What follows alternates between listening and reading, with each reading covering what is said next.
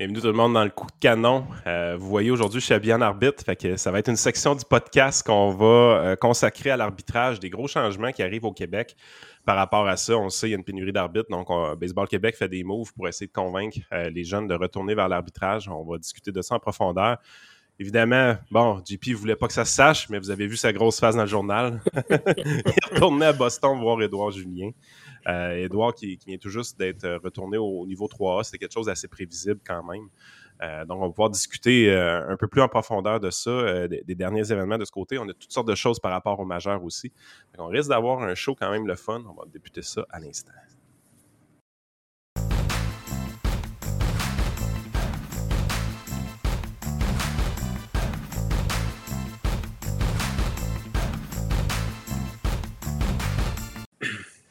Donc, JP, JP, JP.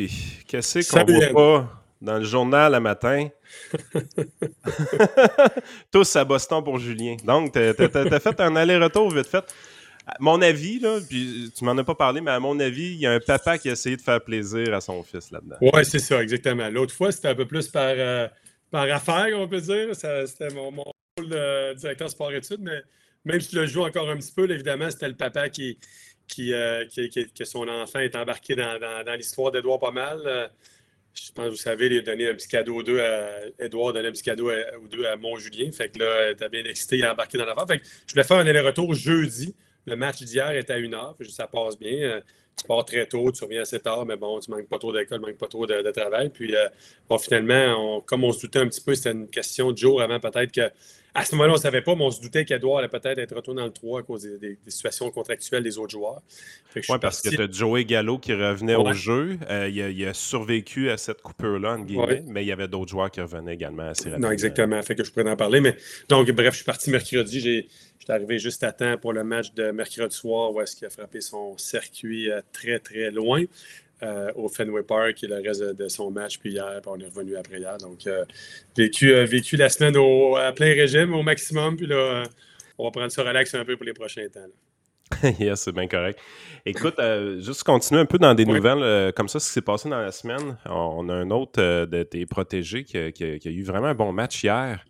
je pense que ça fait longtemps qu'il attendait un, match de ce genre-là. C'est Donodin, dans le fond, dans les Blue Jays, JC Masson.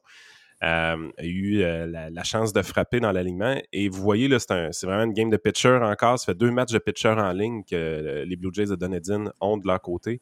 ils s'en sont tirés 1-0 avant hier. Hier, ils ont gagné 2-0 et c'est JC qui a le point produit gagnant dans ce match-là sur un double. il finit la soirée avec 2 en 4. Plus un point produit, mais un point produit non le moindre. Vraiment, il a carrément fait gagner son équipe hier. c'est, quand même assez intéressant. Bien, content pour JC, effectivement. Ça reste, on n'arrête pas de parler comment c'est difficile de franchir les étapes du baseball euh, majeur. JC a cinq étapes. JC est à la, deuxième de cinq. puis, euh, il y a tellement de monde qu'il joue un match sur deux.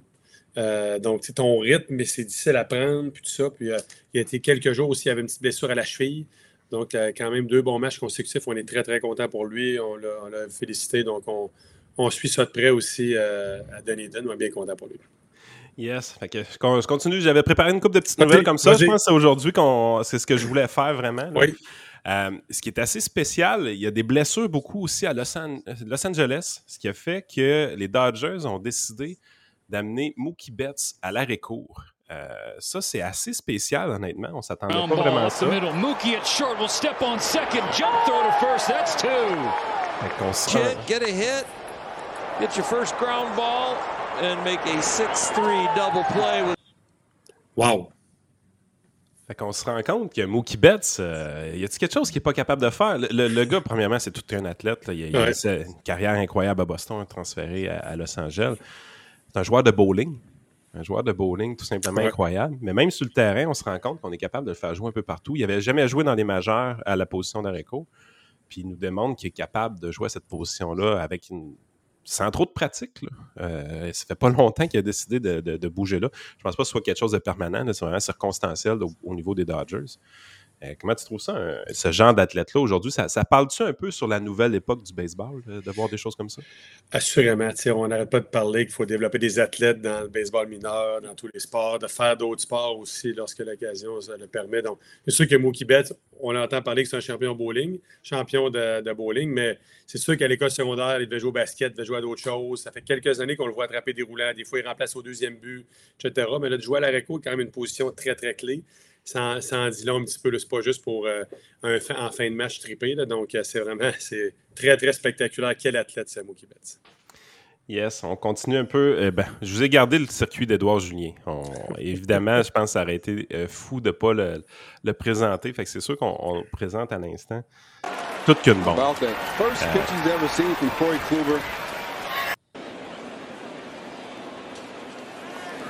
A high drive to right field. Gives it a ride. It is gone. Eddie Julian with a long two-run home run over the bullpen in right. Good, je voulais l'arrêter ici. Les, les, statistiques, tu me connais un peu. Tu sais comment que, que je suis comme gars. Ouais. Je vais les mettre pour que vous les voyez. Distance 418 pieds, exit velo 109 000 à l'heure, launch angle, le fameux launch angle. Il y a des discussions qu'on pourrait avoir là-dessus. 30 degrés. 30 degrés, c'est pas loin de la perfection pour un, coup de circuit, on, va se le dire. Euh, vous étiez où, premièrement, dans le stade quand ce circuit-là arrive exactement? Bon, écoute, on est en l'air du marbre. On avait la chance d'avoir des super bons billets. Euh, donc, euh, puis tu sais, il n'y a eu aucun doute. Puis d'ailleurs, ma voix commençait à revenir pas pire de, mon premier séjour, mais là, ça, l'a tout relâché sur un, seul coup. Mais euh, très bien placé direct. puis c'était Clubber qui lançait, qui une balle, il lance beaucoup de balles à effet. Puis depuis, il essayait de, avec les autres frappeurs, lancer comme apport en plein centre, parvient à l'intérieur des frappeurs gauchers. Vraiment ce qu'il voulait pour Edouard, mais elle est partie un petit peu extérieur, revenu en plein centre, il l'a tapoché très, très loin c'était le fun de voir ça. C'était fun. On a vu aussi le petit geste de même. J'ai l'impression que je pense que c'est le petit geste d'équipe qui fait. Fait que de, voir, de, voir qu'il a commencé à t'acclimater avec la gang. Puis ça a comme vraiment mis le tempo. Les Twins avaient pris les devants 1-0, mais tout en partant 3-0 avec un circuit de C'est quand même euh, le fun. Hein? Tu dis que tu finis ton premier trip dans les majeurs, tu retournes euh, dans les mineurs, mais tu as cogné un circuit au Yankee Stadium. Tu as, euh, as, cogné un circuit également au Fenway Park. Je veux dire, à la base, c'est la bucket list de bain du monde. Euh, c'est déjà fait pour lui dans son cas. Bon, il pourrait prendre ça. Non, il ne prendra pas sa retraite parce qu'il en, veut encore plus, mais non, c'est incroyable. J'ai aimé la une du Journal de Québec. Je ne sais pas si c'était comme ça Montréal aussi, mais euh, après le Yankee Stadium, le Fenway Park, bonsoir, elle est encore partie. Vu que ça s'est passé quand même tôt, ils ont pu le mettre à, la une. Donc, euh, c'est quelque chose. malheureusement, mais on s'y attendait, Yann. tu en parlé un petit peu tantôt. Edouard, hier, a reçu la, nouvelle qui est retournée au niveau 3 euh, il a reçu ça dans l'avion. Donc, euh, euh, même si on espère que non, même si on le voit frapper, premier frappeur, troisième, cinquième frappeur, donc ils ne l'enverront pas. Mais malheureusement, c'est pas le même ça marche. Il y a de la grosse business. Il y a le joueur qui revient, joueur le deuxième but. Polanco revient. C'est un joueur qui a signé un contrat de trois ans. Les autres, Gordon, Castro, c'est des joueurs qui ont des, des réservistes à l'avant-champ, qui ont des contrats on va dire comme un langage de hockey one-way. Si, tu t'envoies dans, si tu l'envoies dans le 3, il faut qu'il le mette au balotage. Tu ne peux pas perdre un gars de même à ce temps-ci de l'année. Un peu ce qui est arrivé à Baumgartner, par exemple. Euh, les D-backs qui le retournent dans les mineurs, ils doivent passer par le balotage et quand il va avoir fini ça, euh, toutes les équipes vont pouvoir signer Baumgartner pour 750 000 quelque hmm. chose comme ça, 720 000, je pense. Alors que le gars, il reste 34 millions sur son contrat. Exactement. Les, D-backs, ils viennent de manger une grosse bouchée de leur côté. Complètement. Fait que, fait que hum, j'ai pas reparlé à Edouard non plus, puis je ne demanderai pas comment tu fais. Je, je, vais, je, vais, attendre de laisser passer ça. Moi, laisser ça à d'autres personnes, mais, mais euh, je pense qu'il s'y attendait, mais tu es toujours déçu. Mais euh, bon, euh, faut pas. Ce que je veux dire, c'est qu'aux gens qui nous écoutent, il ne faut pas paniquer. C'est normal, un petit peu, malheureusement, qu'il va, va descendre, il va peut-être faire la navette un petit peu, il va avoir une autre chance à un moment donné. On espère que ce soit peut-être dans le temps qu'il soit à Toronto. Je pense qu'il est à Toronto quelque part en juin. Mais euh, bon, euh, une étape à la fois. Puis, mais ce qui, est fou, c'est qu'il a prouvé quand même, encore une fois, qu'il était capable de faire ce qu'il fait bien. Euh, il a un bon oeil au bâton, frappé avec puissance. Il a fait de la belle défensive aussi. Donc, il, a prouvé, prouvé, quelque chose. Puis c'est ces deux matchs qu'il a joué à Boston de rehausser un petit peu sa moyenne, ses circuits, de ça. Donc, c'est vraiment, vraiment spectaculaire. Oui, parce que ça, c'est la difficulté hein, pour un joueur de baseball. C'est qu'à un moment donné, tu sens que tu as quelques matchs en ligne avec aucun coup sûr. Ce qui y arrivait, il était à peu près 2, en 18, je me trompe pas. Chose Fait que là, tu peux commencer à sentir une pression. Parce que même si tu dis 18 à battre, c'est pas beaucoup, je regarde pas ma moyenne, ben, tu as une moyenne en bas de 200. Tu pas ça, tu veux ça remonte. Complètement. Euh, puis là, tu sors une soirée 3 en 4, puis là, tu redeviens avec des stats qui font que c'est des stats de majeur. complètement, complètement. Excuse, j'ai eu du bruit, mais c'est ah, correct. Euh, bref, mais, tout à fait, tout à fait. Euh, puis je regardais beaucoup en fait, ben, au fait, au Yankee Stadium en fait de semaine. les statistiques, c'est sûr que c'est une petite, une petite fenêtre, mais les statistiques, il n'y en a plus beaucoup qui frappent en haut de 300, sérieusement. C'est 2-3 par équipe.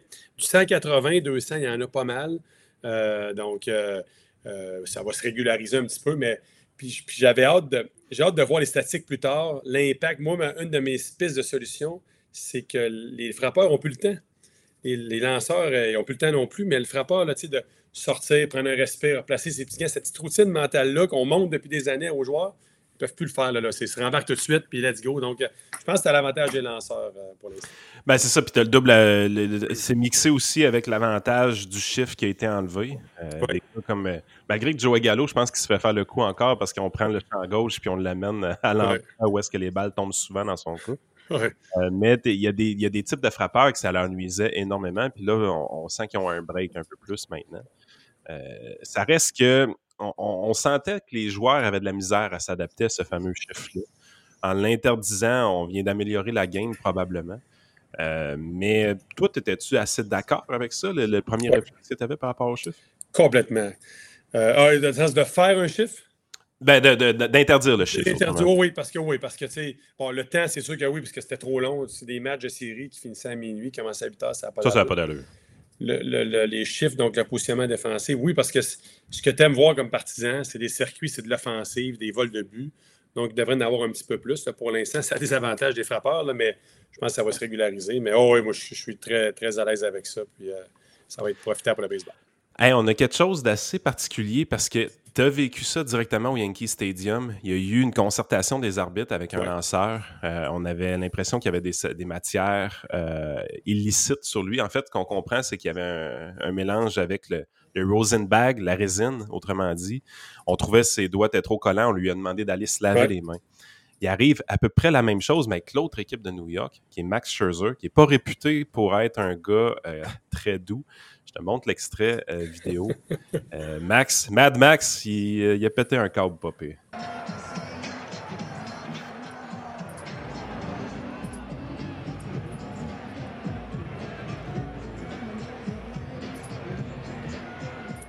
Et voilà, expulsé du match. Mad Max, c'est pas le genre de gars à prendre ce genre de décision-là avec facilité. De ce qu'on se comprend, c'est que lui aussi, c'était un problème avec la résine. C'était pas nécessairement qu'il avait pris le fameux Spider Tack qu'on voyait à l'époque, euh, qui a amené justement cette réglementation-là.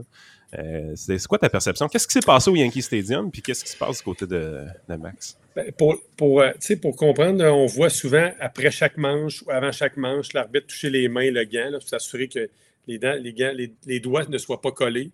Doigts collés va égaler meilleur, meilleur balle à effet, meilleur contrôle, meilleur grip, meilleure prise de balle, excuse. Donc, euh, c'est pour ça qu'on fait ça.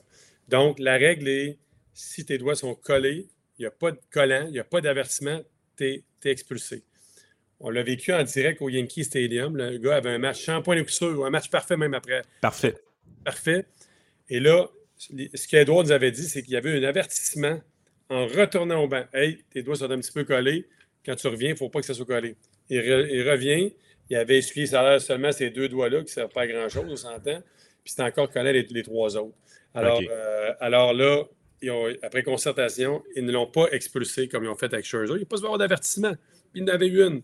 C'est là que l'entraîneur des Twins a pété, un fuse. A pété un fuse, comme tu dis. Donc, euh, il ne comprenait pas. Puis d'après, il leur disait, vous n'êtes pas, pas capable de prendre des décisions aux autres. Là. Donc, ce qui n'est pas arrivé avec, Max Scherzer, la règle est claire. Si ton doigts sont collés. Là, après ça, la, petite, euh, petite, poche de, résine qu'on voit en arrière du marbre, c'est sûr, en arrière du monticule, excuse, un petit peu de petit sable, un petit, matériel blanc.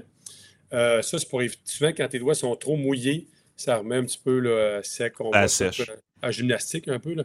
Fait que là, ça ne sera jamais clair, mais pourquoi lui hier c'est arrivé, puis les autres fois, cette même poche de résine-là, c'est pas arrivé. En tout cas, il avait l'air d'être confiant dans ce qu'il disait comme explication chez eux. Puis moi, ça m'a fasciné parce que ça m'a amené à lire ce fameux règlement-là dans, dans, l'altercation avec Scherzer. Puis parce que toutes les substances sont interdites, exception faite de la fameuse résine, euh, qui, elle, est permise. Bien, de ce qu'on comprend, c'est que si la résine est, mélangée avec suffisamment d'eau, ça va commencer à faire coller les doigts, effectivement. Et c'est encore même plus efficace avec un mélange de crème solaire. Euh, ce qui fait qu'il y a un autre règlement dans le, dans rulebook des majeurs qui les a amenés à dire tu n'as pas le droit de mettre de crème solaire le soir ou dans un dôme. fait que là, tu avais vraiment des lanceurs qui se mettaient de la crème solaire euh, quand ils jouaient dans le dôme fermé ou les, parties de soir. Fait que tu vois quand même que tout le monde essaie d'étirer la sauce, mais qu'est-ce que ça donne? Ben écoute, si tu 100 euh, RPM de plus sur ta balle courbe, tout ça, tu vas avoir une meilleure euh, domination sur les frappeurs. Fait tout le monde essaie toujours de tricher, puis les arbitres sont là pour les empêcher de tricher le, plus possible. C'est humain ce qui se passe parce que pour un lanceur, s'il est capable de passer incognito, c'est un peu ce qui arrivait avec le Spider Tack un gars comme Garrett Cole, avec du Spider Tack, était extrêmement dominant. La journée que tu lui enlèves cet outil-là, tu te rendais compte que ça a pris un certain temps à s'adapter, lui, de son côté euh, également. Mais en même temps, qu'est-ce que le public veut? Est-ce qu'il veut des lanceurs dominants? Moi, j'adore des lanceurs dominants. Je, suis un catcher, mais je sais que je ne suis pas normal. C'est pas ça que le public veut. le public veut des balles en jeu. Ils veulent, ils veulent pas des dominations de lanceurs. je pense que c'est des bonnes actions qui sont prises quand même de leur côté. Assurément, tu as raison. Euh, c'est des bonnes actions. Puis, euh, là, le, match des Mets, je ne l'ai pas vu en, direct, mais je sais qu'on avait eu l'information après le match, l'histoire du, du, lanceur des Yankees, lorsqu'on était là, qu'il y a beaucoup hein, de, statistiques avancées. Tu as beaucoup de personnel qui sont, qui sont en dessous du banc, en dessous des estrades, qui regardent tout ça, les statistiques. Puis, ils avaient vu que sa balle effet bougeait plus que d'habitude. Plus que d'habitude. c'est là que probablement que le gars des Twins est allé voir l'arbitre et dit Hey, nous on a, on a comme statistique, ça bouge plus qu'avant. Avertissement, quoi que ce soit. Fait que c'est fou, là, mais ça a l'air qu'il y a 4-5 personnes par équipe. C'est ça doit nous dire. Il y a 4-5 spécialistes analytiques par équipe. Un qui regarde les frappeurs, l'autre qui regarde la défensive, l'autre les lanceurs, l'autre des signaux ça serait de ne pas détecter quelque chose. Et puis regardez la rapidité que c'est. Quand je vous ai montré dans tout le coup de circuit d'Edouard Julien, je veux dire, il est en train de contourner le deuxième but quand on donne la vélocité de son bat, quand on donne la distance parcourue par la balle, tout mm. ça. Euh, on est rendu dans cette ère-là. Les gens ont des informations en temps réel. Puis le spin rate, c'est mesuré par des caméras carrément. Il y a des caméras partout dans le stade pour mesurer ça. Quelque chose d'assez spectaculaire. Écoute, tes canonniers sont dans le journal quelle publicité pour ton programme de sport-études, sérieusement? Tu devais être content. Euh, je veux montrer un peu rapidement euh, à quoi ça ressemblait. Euh, comment on se sent comme directeur du programme de sport-études quand tu vois un article comme ça dans le journal? Ben, il y a plein de choses. je vais vous parler le petit côté pas négatif, mais tu sais, ça, je parlais positif. Mais tu sais, c'est sûr que je tente depuis une semaine, jour, depuis la folie Edouard Gien, de. J'ai eu la chance de parler beaucoup aux médias, mais ce n'est pas, envers juste moi puis juste le programme. Euh, on fait attention pour expliquer qu'Edouard a fait beaucoup de structures dans sa vie, puis beaucoup de personnes l'ont aidé. Ceci dit, il a quand même passé six ans ici, fait qu'on ne peut pas se le faire enlever. Puis bon, fait que, mais euh, écoute, cette, pub-là, c'est l'enfer. C'est gentil du journal de dire l'envers un peu du, décor, l'envers de la médaille d'Edouard Julien. Quand il avait 13, 14, 15 ans, il était comme tous les gars qui sont là. Je m'appelais à dire depuis le début que le plus grand héritage, c'est de faire rêver ces petits gars-là qui avaient des, choses spectaculaires comme Edouard, ça fait rêver les autres. Euh, mais l'article était bon parce qu'il est rentré en profondeur un petit peu sur l'historique, le début, les débuts. Écoute, là, que, on, s'en était parlé un petit peu ici, d'ailleurs, euh, pour les podcasts, avec euh, frapper des balles trouées dans un court de squash au PEPS. C'est pas, pas très glamour, hein, mais une belle historique, beau commentaire à gauche par droite de certaines personnes. Puis, tu sais, je l'ai dit dans le journal, puis je le répète encore, puis j'ai encore d'autres messages. c'est comme tous ceux-là qui ont participé à ce programme-là, de près ou de loin, sentent qu'ils ont une petite partie d'eux autres qui ont atteint les majeurs avec Edouard. Mais c'est un peu ça qu'on tente de créer, une espèce de sentiment d'appartenance, hein, fierté. Euh, fait en tout cas, bref, c'était un super article, puis merci euh, au Journal de Québec-Montréal. Donc, on arrive au, clou du spectacle. On, voulait vraiment vous préparer pour euh, ce qu'on allait discuter, c'est vraiment l'arbitrage au Québec, euh, les, problèmes de pénurie d'arbitres, les actions qui sont prises par Baseball Québec aussi. puis peut-être aussi comme un peu comme parent, comment on se sent. Moi-même, comme arbitre, j'arbitre pas beaucoup, je vais être très honnête. Là, je fais ça strictement pour dépanner un peu l'organisation locale ici à Lévis. Mais justement, je, le fais, je l'ai fait beaucoup quand j'étais jeune par passion. Là. en fait, c'est mon premier vrai travail que j'ai eu dans ma vie, c'est d'arbitrer le baseball je pense que j'ai commencé à arbitrer à 12 ans dans ma vie. J'ai peut-être fini à 18 ou 19 ans à, l'époque. Quand même. Hein? Fait que, non, ça, ça, l'a amené des expériences de vie qui sont assez le fun. Euh, beaucoup un sens de responsabilité assez élevé. C'était de ça qu'on voulait jaser. Euh, première des choses aussi, je pense que tu es, consulté souvent par Baseball Québec. Est-ce que tu sièges avec eux sur des comités ou c'est vraiment de la consultation de ton côté? Ben, au fait, il y a deux choses. J'ai été sur le CA de Baseball Québec, Région Québec, pendant cinq ans. Depuis l'automne, je ne suis plus euh, sur le, CA. Mais c'est sûr que je, t'ai appelé avec mon travail sport-études d'être sur des, certains comités consultatifs. donc, j'aime bien ça, être, euh, être, faire partie des, idées et de donner mon opinion. Par rapport à l'arbitrage aussi des canonniers, je pense que vous avez un programme développé par vous-même pour euh, obliger d'une certaine façon vos étudiants à suivre les cours d'arbitre. Oui, exactement. Chaque jeune, dans son parcours, normalement, devrait suivre un cours de marqueur arbitre et entraîneur. Fait qu'au moins, on laisse un petit peu un héritage. Puis, dans le fond, le but, c'est que les, les gars, ça ne leur coûte rien euh, faire leur formation. Puis qu'après ça, l'été, ils redonnent. Ça leur donne un petit job d'été. Puis, euh, soit, soit dans le marqueur ou arbitre. Oui, exactement. Tu, sais, tu vois, mon fils, l'année passée, il, avait 13 ans. C'est l'année de ses 13 ans. Euh, secondaire 1, sport-études. Il avait suivi le cours d'arbitre avec vous. Et, il a commencé à arbitrer. Écoute, honnêtement, je pense qu'il a tiré à peu près entre 1000 et 1200 dollars de son côté. De, en fait, son fameux stock de catcheurs que, tu vois à l'occasion a été payé strictement par son arbitrage. c'est très bon, ça. Mais, euh, mais c'est le genre de, fierté que ça a. Puis j'ai trouvé ça spécial parce que moi, quand j'ai commencé à arbitrer, mes parents venaient me domper au terrain puis ils disaient OK, il va gagner ton argent, puis ils s'en allaient, ou même j'y allais en bicycle au terrain. C'était une autre époque, c'est plus ce que c'est aujourd'hui. Euh, moi, j'ai repris ma carte d'arbitre pour pouvoir arbitrer avec lui parce que je voulais lui donner une chance d'être coaché un peu dans, le démarrage de tout ça. Euh, ça m'a ça donné certains enjeux comme papa m'a dit une affaire. Euh, j'ai déjà vu un coach au troisième but descendre, euh, descendre vers mon fils pour aller argumenter une décision, puis euh, j'ai répondu plus bête que d'habitude, tu, fais, ça pour vivre. on était ensemble, on était passé dans le coaching, mais tu as, fait ça surtout pour donner un coup de main à l'arbitrage, comme tu disais tantôt, de la région de Québec un beau moment c'est pareil, sérieusement. Ben oui, ben oui, ben oui. C'est pas un beau moment parfait. Hey boy, ça va être frustrant. Ça. Je peux pas croire que ça arrive encore euh, qu'il y a des entraîneurs qui après les arbitres. Ben, c'est jamais. C'était pas du criage, mais tu vois vraiment que ton rôle de père protecteur, là, il, il, revient vite dans ce temps-là. Il y a un hey qui se lâche, puis ça arrête vite. C'est pas, pas la fin du monde. Il y a eu une autre situation qui, qui, avait, qui avait été assez intense. Euh, là, je n'étais pas sur le terrain, j'étais comme spectateur. Euh, en fait, les deux papas euh, des arbitres étaient côte à côte. Moi et l'autre papa, on, était un, côté de l'autre.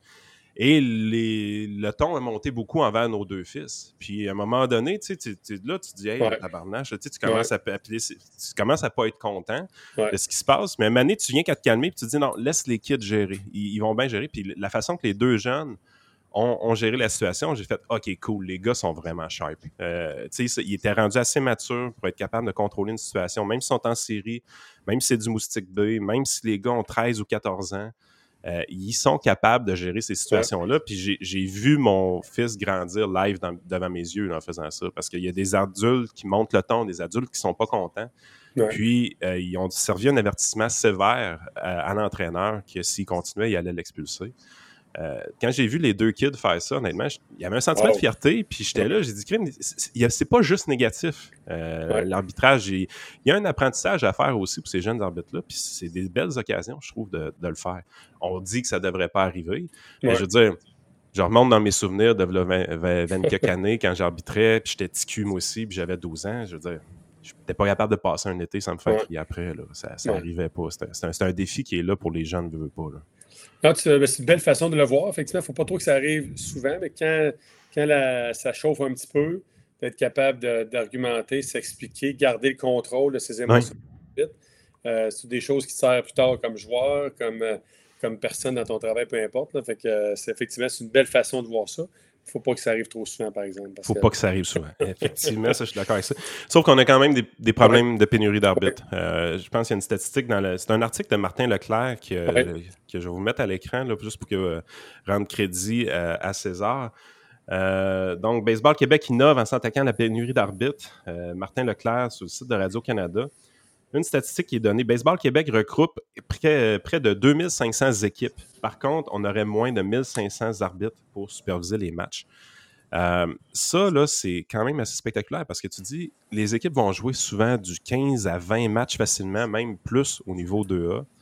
Euh, il n'y a pas beaucoup d'arbitres pour s'occuper de tout ça. ça. veut dire qu'il y a des arbitres, même s'ils jouent de leur côté, vont arbitrer presque plus de matchs dans l'été qu'ils vont en jouer eux-mêmes. Euh, tu es vraiment dans une situation où est-ce que c'est très exigeant. Il y a plusieurs arbitres qui font plus de 100 matchs dans un été euh, en, termes d'arbitrage. Puis, soyons francs, la rémunération n'est pas si élevée que ça. Euh, c'est pas, tu n'arbitres pas pour te mettre riche. c'est vraiment plus proche d'une expérience de vie. Mais on, vit un problème présentement. Il y a vraiment moins d'arbitres. Puis, Baseball Québec a décidé de prendre des actions de ce côté-là pour, pour innover un peu grosso modo, euh, qu'est-ce que tu penses de ce qui va être fait, puis qu'est-ce qui va être fait réellement de, ce côté-là? Bon, écoute, euh, ce que j'aime de Baseball Québec, c'est que tu essaies des affaires. Hein. C'est oh, ça c'est bon, ça c'est pas bon, ça c'est une autre affaire, mais au moins tu essaies. Ça, c'est déjà, déjà une grosse, un gros pas dans la bonne direction. L'âge pour, pour arbitrer ou pour marquer, c'est 13 ans et plus. Il essaie de diminuer à 12 ans, 12 ans et plus. Donc, là, tu fais de gagner un groupe d'âge.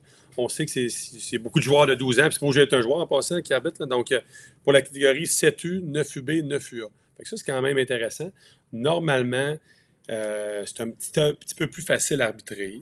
Euh, il y a du lance-balle là-dedans aussi, fait que tu as moins des balles prises, fait qu'il y a moins de décisions à chaque lancer à, se faire prendre. Fait que ça, c'est quand même, quand même bien. Euh, l'autre gros projet, c'est que dans le 13U, ça, c'est plus audacieux, mais quand même. Oui, c'est audacieux.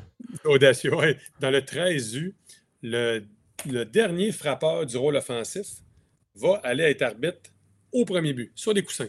Donc, il va y avoir un arbitre vétéran, exemple, va le marbre, et il va avoir une rotation d'arbitre au premier but. Ce que j'aime de ça, Yann, après ça, j'ai hâte de t'entendre aussi. Ce que j'aime de ça, c'est que ça va sensibiliser le joueur. OK, moi aussi, parce que ça peut arriver aussi, joueur, que tu arrives, puis là, tu lèves les bras après, tu étais sûr d'être sauf. C'est sûr que les, gens qu'on veut sensibiliser plus, c'est les parents, les estrades qui crient après, après puis là, dire OK, oh, c'est peut-être mon fils qui a pris la décision. Euh, quand ça va être le tour à l'eau mien, j'aimerais pas ça que, que, le monde chiale après. Donc, donc, ça peut sensibiliser, calmer tout le monde. On est, évidemment, ça ne sera pas cette, situation-là, ce projet pilote-là en tournoi, dans les séries, lorsqu'il y a un peu plus d'émotion. Donc, un mardi soir, là, même s'il y, a un jeu serré, mal appelé, c'est pas si grave que ça. Donc, ça va sensibiliser les parents, sensibiliser les entraîneurs. Normalement, les entraîneurs ont un enfant aussi sur, le terrain. Donc, je pense qu'il y a juste du positif. C'est sûr que dans les points pour compte à la fin de la saison, il va y avoir des comptes, c'est sûr, sur ça, mais on essaye de quoi? Il n'y en a pas d'arbitre est-ce que tu aimes mieux avoir un match annulé? Hey, bonjour, euh, le match de ce soir, il fait 28 degrés Celsius, juillet, match annulé, pas d'arbitre, ou bien avoir cette situation-là? La réponse est facile. Ben, regarde le genre de statistiques. On parle à Laval. L'année passée, plus de 60% des matchs des catégories 11U et 13U ont été supervisés par un seul arbitre. Hey, je veux dire, 13U, c'est la vieille catégorie Pee-Wee qu'on connaissait. Là. Même moi, tu me demandes d'arbitrer ça seul, puis je suis pas content. Hmm. Dans le sens que je, ne suis pas, pas que je suis pas capable, je vais être capable de le faire. Je peut-être, est-ce que je vais me positionner en arrière du marbre? Est-ce que je vais me positionner en arrière du monticule? Je sais même pas qu'est-ce que je ferais. Heureusement, on n'a pas eu besoin de faire ça à Lévis trop souvent de notre côté. On était tout le temps suffisant pour euh, l'arbitrage. Mais je sais une chose, c'est que peu importe ma décision de le faire en arrière du monticule ou en arrière du marbre, je sais que je vais faire des erreurs. Puis ça me fait chier. Parce que comme arbitre, c'est pas ça que tu veux. Tu veux Si les gens sont capables d'oublier ton nom à la fin de la game, tu sais que c'est une bonne game. Exactement. Euh, t'es pas là pour donner ton show nécessairement. tout ce que tu veux faire, c'est que ça, se joue bien, que ce soit équitable entre les deux équipes. Ce qui est étonnant des fois, c'est que tu as des décisions. Tu sais, tu as, un, gars au premier but qui arrive, euh, la moitié du monde dans le stade va le voir sauf, l'autre moitié va le voir out. Généralement, ça dépend de quel côté de la clôture que tu es. Euh, il y a des calls que tu es tout le temps damn if you do, damn if you don't. Tu es sûr qu'il y a quelqu'un qui sera pas content? Parce que le jeu est tellement serré qu'il n'y a personne qui est capable de savoir absolument qui, qui avait raison. Quelque chose que je vis moins au baseball, mais que je vis au hockey, parce que j'arbitre au hockey aussi à l'occasion, euh, les parents euh, filment euh, au hockey, beaucoup. On voit un peu moins ça au baseball. C'est tout le temps fascinant de voir après ça des réactions de parents, puis même on va voir des posts sur les réseaux sociaux, puis dire Regarde, je savais qu'il était, ce but-là était bon, était pas bon, ou lui était safe ou out. Écoutez, là, vous êtes avec votre téléphone cellulaire, vous filmez, vous êtes dans une position où est-ce que vous avez accès à la reprise, vous pouvez ralentir, vous pouvez faire un, arrêt sur image, puis vous dites que euh, l'arbitre n'a pas rendu une bonne décision. L'arbitre est sur le terrain, il n'y a pas de téléphone cellulaire, il n'y a pas de reprise vidéo, il n'y a pas de ralenti, il n'y a pas d'arrêt sur image.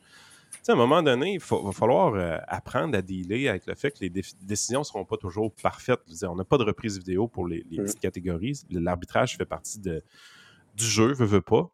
Mais on, je sais pas si on a perdu cette sensibilité-là parce que, crime, je me rappelle d'avoir joué. Je me rappelle, ben, je joue encore, là. Euh, mais quand j'étais plus jeune. Quand tes genoux te le permettent. Hein? Quand tes genoux te le permettent, tu joues. Oui, c'est ça. je suis encore capable. Mais dire, j'ai quand même pris un break de 14 ans. C'est ce qui me le permet probablement. Mais es je sais que ça chialait contre l'arbitrage quand j'étais jeune aussi. Ouais. C'est comme quelque chose qui est un peu culturel aussi, euh, qu'on a de la misère à se débarrasser. Sauf que là, nos jeunes, ben, on n'est pas en compétition.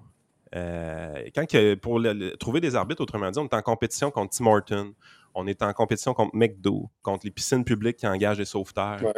Euh, les Canjo, exactement. Fait que, à un moment donné, pour séduire un jeune, pour l'amener à, venir vers l'arbitrage, je pense qu'on a tous un peu une responsabilité là-dedans. C'est pas juste une question de monétaire, c'est une question aussi. Il faut, faut, leur donner un environnement où est-ce qu'ils peuvent grandir, mais qui peuvent être en sécurité également.